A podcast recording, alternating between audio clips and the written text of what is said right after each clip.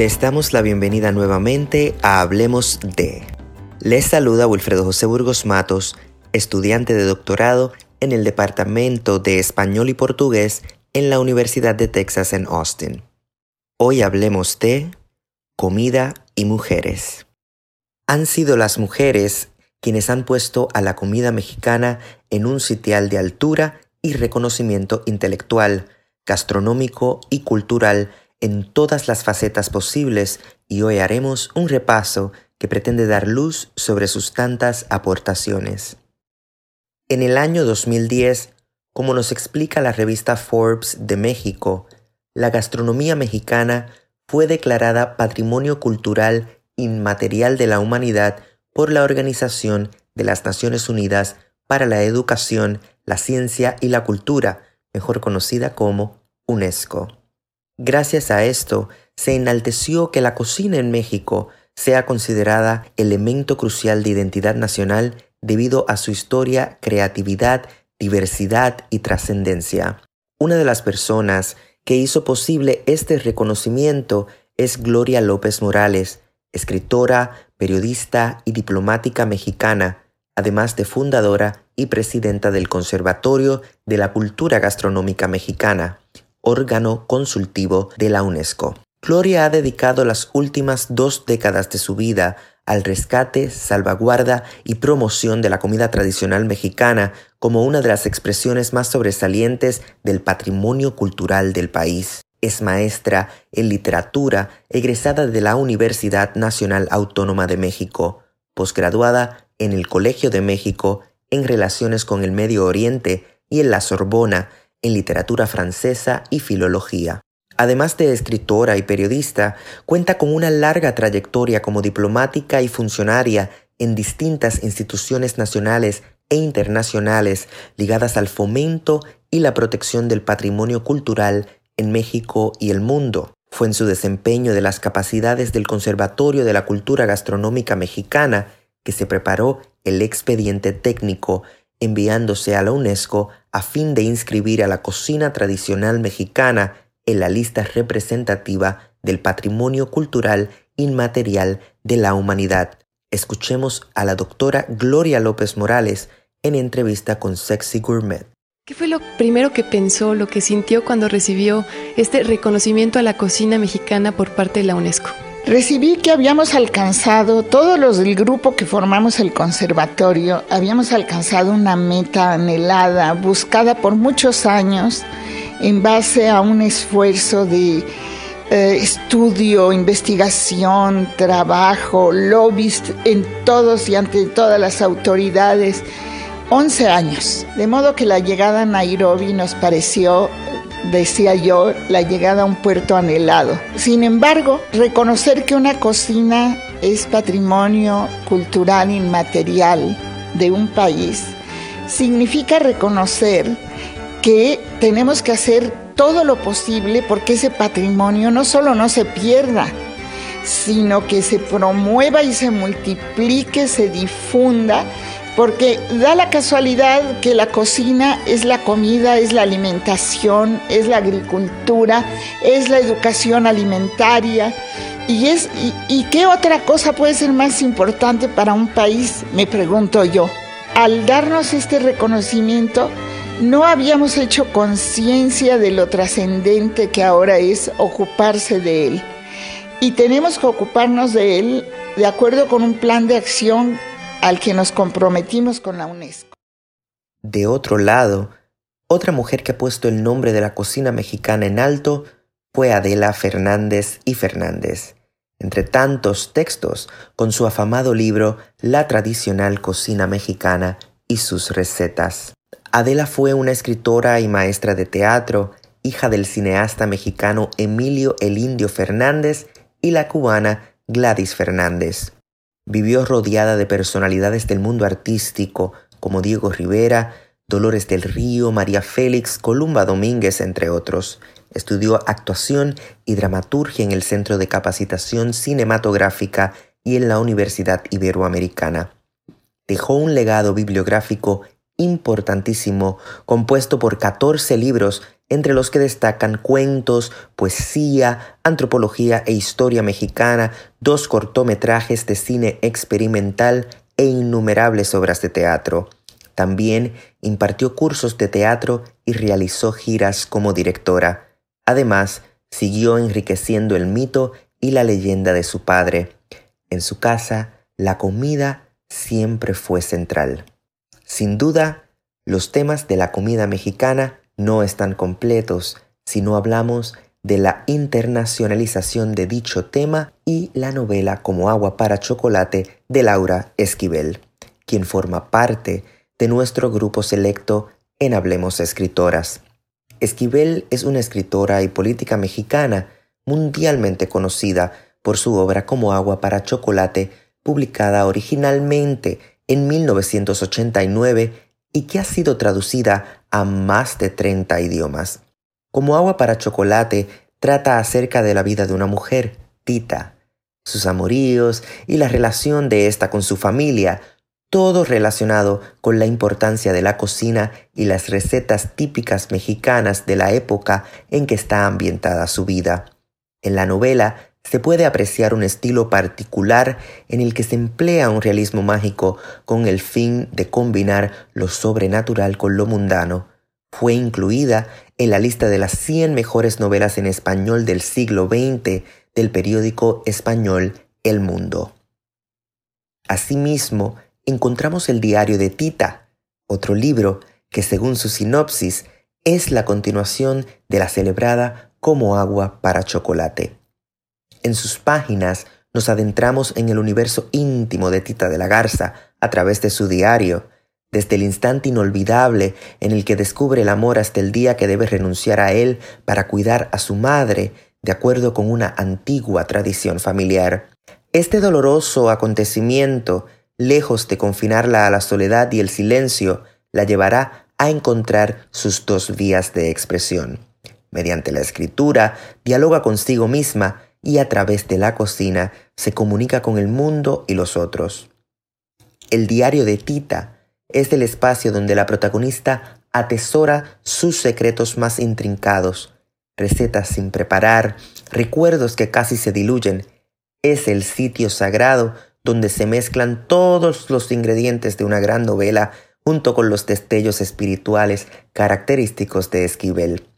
Esta historia logra regalarnos un secreto que a su vez nos permitirá recuperar nuestra propia intimidad y como dice la sinopsis, ¿por qué no nuestro propio secreto guardado en el fondo de una flor marchita o de una carta que luego de generaciones espera sorprender a su asiduo lector?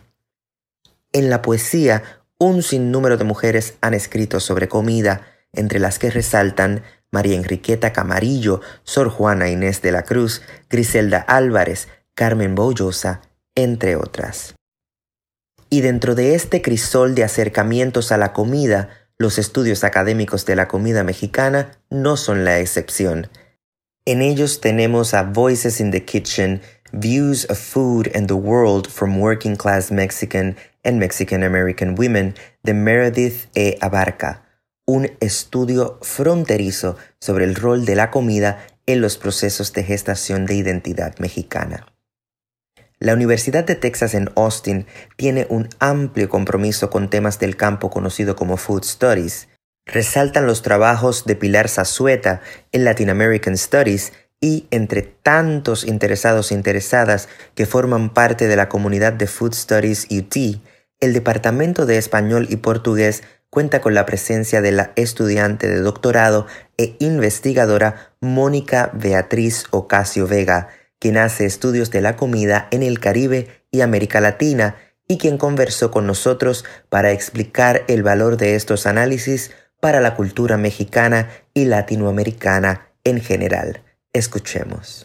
En este momento nos encontramos eh, en llamada telefónica con Mónica Beatriz Ocasio Vega, quien es estudiante de doctorado en el Departamento de Español y Portugués en la Universidad de Texas en Austin y quien se especializa en estudios de comida, lo que en inglés pues obviamente se le denomina como Food Studies. Eh, gracias, Mónica, por estar con nosotros en Hablemos de. Ay, gracias, Wilfredo, por tenerme. Yo estoy súper emocionada de poder entrar en este diálogo, poder contribuir de, de la manera posible con mi poco conocimiento.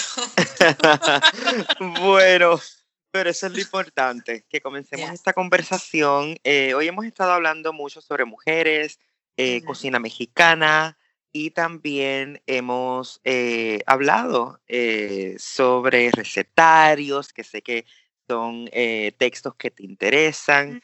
Eh, y que, ¿verdad? Todo esto conforma parte de lo que se llama Food Stories o estudios mm. de comida o de la comida.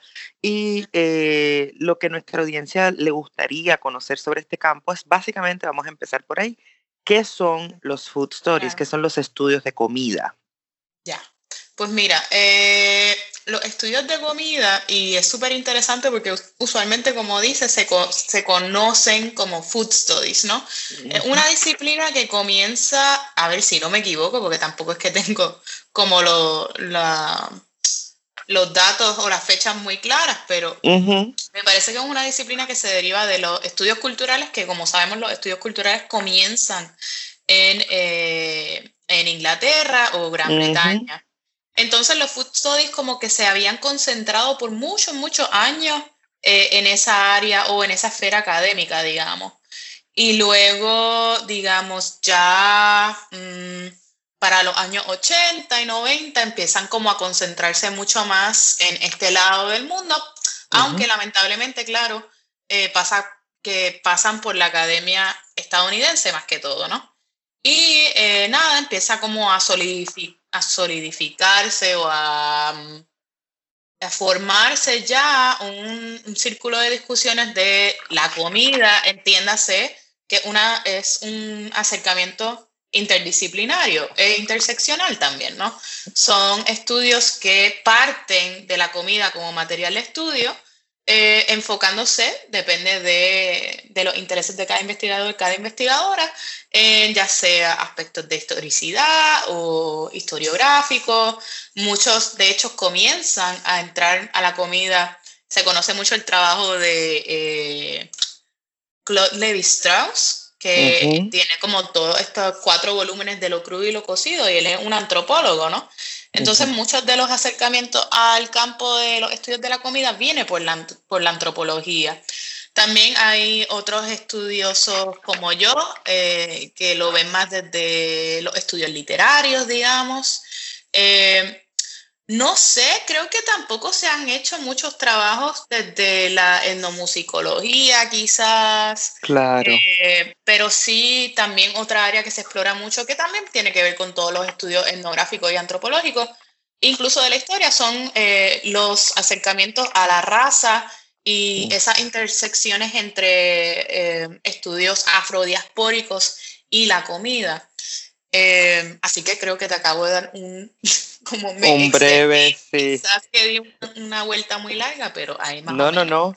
Es muy importante que hayas mencionado los estudios literarios porque en esta cápsula hablamos de Laura Esquivel y mm. su eh, como agua para chocolate, también ah. el diario de Tita, así que es muy importante, ¿verdad? lo que representa la comida mexicana dentro de la literatura y dentro de todo eh, lo que es la cultura mexicana en mm. general. Eh, una de las preguntas que te quiero hacer es por qué consideras importante este campo de estudio dentro de, toda esta academia, ¿verdad? Eh, dedicada a los estudios culturales. Mm, mm. Pues mira, eh, obviamente mi opinión va a ser súper sesgada. No, claro, claro, no, eso no importa. Es mi área de investigación, claro, pero claro, y algo que yo también intento eh, de destacar en mi investigación es por qué, claro, por qué hace falta hablar de esto. Eh, y no es que no se ha hablado, sí que se ha hablado, pero como dije, este es un campo que empieza muy eurocéntrico. Entonces, ¿cómo podemos traer a esa discusión a América Latina, donde de hecho, que es parte de lo que yo destaco en mi investigación, ha sido una, una parte muy eh, que siempre ha estado en, digamos, en, en el en el desarrollo ontológico y epistemológico de América Latina, desde tiempos precolombinos incluso, que eso es algo que yo admiro tanto de los estudios de la comida en México, que han hecho un trabajo extraordinario en precisamente rescatar esos archivos y, volver a entender, volver a o, repensar ciertos aspectos ontológicos y epistemológicos eh, partiendo precisamente desde la comida. Em, a ver, también si, si, bien es cierto que México ha sido pionero, hace falta eh, mucho todavía, mucho trabajo en el resto de América Latina sobre este campo. Es un campo súper virgen y eso es algo que con lo que yo tengo que enfrentarme cada día en el archivo y es que no se escribe mucho de comida en América Latina y lo que sí se encuentra, como dije anteriormente, viene muy desde ese lado antropológico y sobre todo con una mirada muy blanca sobre esta comida. Eh, así que eso, no sé, también es súper interesante, cosas que he encontrado, que creo que, bueno, eh, habíamos hablado sobre mm, que yo quisiera hablar de investigación también, pero una de las cosas interesantes de cómo es el estado de, de la cuestión, ¿no? Del, del, del, campo de los estudios de comida, eh, y que parte mucho de México. Hay un, un, libro genial que se publicó, creo, en el 2011, si no me equivoco, de Rebecca Earl, um, que se llama The Body of Conquistador, ¿no? Y es como este estudio ontológico de nuevo y epistemológico a través del cuerpo y la comida y cómo podemos repensar esa relación eh, de encuentros de cuerpos europeos con cuerpos eh, indígenas o nativos en América Latina, partiendo precisamente desde eh, la interacción con las comidas que ya eran nativas y con las comidas que se insertaron en estos lugares. claro. Y es muy interesante que mencionas este libro, eh, sobre todo porque es una autora que es mujer. Y es una cosa muy interesante que hemos estado eh, resaltando en esta cápsula, que es que gran parte de quienes se han puesto en América Latina a trabajar con estos temas de comida, identidad y comida eh, eh, mexicana en general han sido mujeres. Así que es una cosa muy, muy importante eh, de resaltar dentro de esta parte de la disciplina. Y como me estabas hablando que tenías una opinión sescada, porque es lo que tú haces, pues queremos saber un poco, ¿verdad?, en qué te enfocas. Sabemos que tu enfoque es el área caribeña, es la española, Puerto Rico, también tienes Cuba. Así que cuéntanos un poquito de, de qué va tu proyecto, qué has hecho previamente y de qué va tu proyecto eh, actualmente, que es para tu disertación. Ya, pues mira, eh, yo creo que mi proyecto mm, parte en gran manera de todo lo que acabo de decir, ¿no? De ese reconocimiento de que en América Latina y en el Caribe, que es, ¿verdad?, de donde vengo, donde me formé como, como sujeta, eh, encontré que se, que se bregaba, que es un verbo que usamos mucho en Puerto Rico, con cierta sensibilidad que partía de la comida, porque siempre como que se encontraba vocabulario, eh, formas como de acercarse a ciertas experiencias de lectura, de, disfrute, que partían mucho de la comida, ¿no? Entonces yo mm, lo que me propuse investigar es eh, algo que yo denomino como imagen culinaria, o sea, una imagen que se produce en, en momentos de lectura donde la comida es protagonista y esa imagen yo la denomino como sabor. Y entonces quizá algunos y algunas estén familiarizados con, con esta idea de sabor, la sabrosura, lo sabroso. Y usualmente es conocido porque eh, se daba mucho en la salsa, sobre todo. Claro. Es súper curioso, ¿no? Cómo se adopta. Y que es un término, ¿verdad? Que es tan difícil de traducir. Claro. sí. Claro, entonces precisamente todo lo que eso que acabas de decir, esa eh, imposibilidad casi de traducción, no es solo entre lenguas, sino directamente a, una experiencia de lectura. Eh, así que, pues nada, yo trato de trazar la producción de ese sabor en recetarios de bien, como dijiste, Cuba, la española, Puerto Rico, y también me acerco a textos literarios de estas mismas islas y sus eh, food blogs, que son como producciones mucho más contemporáneas, eh, formas de narrar diferentes, eh, que también hacen un uso de la tecnología súper interesante en relación con, con, su inmediatez, digamos. Claro. Eh, eso.